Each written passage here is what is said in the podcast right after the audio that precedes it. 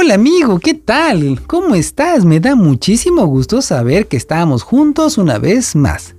Vamos a leer la escritura. ¿No te emociona? Claro que sí, yo sé que sí, porque este Evangelio, estas buenas noticias están súper interesantes. Bueno, pues hoy nos corresponde que leamos el capítulo número 5 del Evangelio de Marcos. ¿Ya estás listo? Pues entonces, empecemos. El hombre con muchos espíritus malos. Jesús y sus discípulos cruzaron el lago de Galilea y llegaron a un lugar cerca del pueblo de Gerasa. Allí había un cementerio donde vivía un hombre que tenía un espíritu malo. Nadie podía sujetarlo, ni siquiera con cadenas. ¿Cuántas veces lo habían encadenado y le habían sujetado los pies con gruesos aros de hierro? Pero él rompía las cadenas y despedazaba los aros. Nadie podía con su terrible fuerza. Día y noche andaba en el cementerio y por los cerros dando gritos y lastimándose con piedras. ¡Uy, qué terrible! En el momento en que Jesús bajaba de la barca, el hombre salía del cementerio y al ver a Jesús a lo lejos, corrió y se puso de rodillas delante de él. Jesús ordenó al espíritu malo, Espíritu malo, sal de ese hombre. Entonces el espíritu malo le contestó a gritos, ¿Qué tengo que ver contigo, Jesús, Hijo del Dios Altísimo? No me hagas sufrir, por Dios te pido que no me hagas sufrir. Jesús le preguntó, ¿Cómo te llamas? Él respondió, Me llamo ejército porque somos muchos los malos espíritus que estamos dentro de este hombre. Por favor te ruego que no nos mandes a otra parte.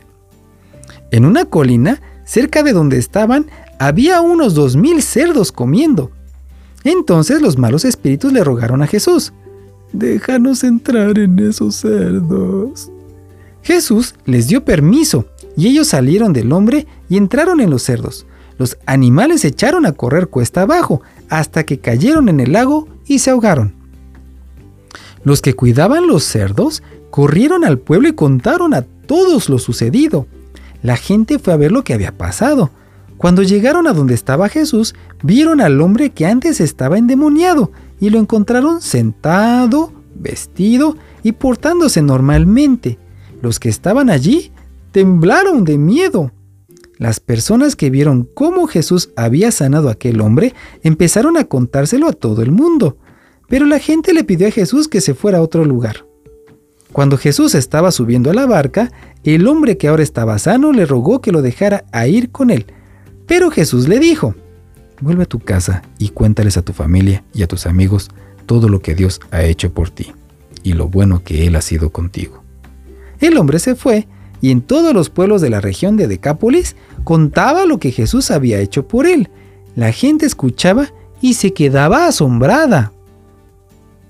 Una niña muerta y una mujer enferma.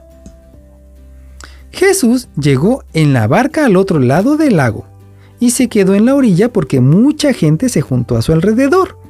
En ese momento llegó un hombre llamado Jairo, que era uno de los jefes de la sinagoga. Cuando Jairo vio a Jesús, se inclinó hasta el suelo y le rogó. Mi hijita está a punto de morir. Por favor, venga usted a mi casa y ponga sus manos sobre ella para que sane y pueda vivir. Jesús se fue con Jairo Mucha gente se juntó alrededor de Jesús y lo acompañó. Entre la gente iba una mujer que había estado enferma durante 12 años. Perdía mucha sangre y había gastado en médicos todo el dinero que tenía. Pero ellos no habían podido sanarla. Al contrario, le habían hecho sufrir mucho y cada día se ponía más enferma.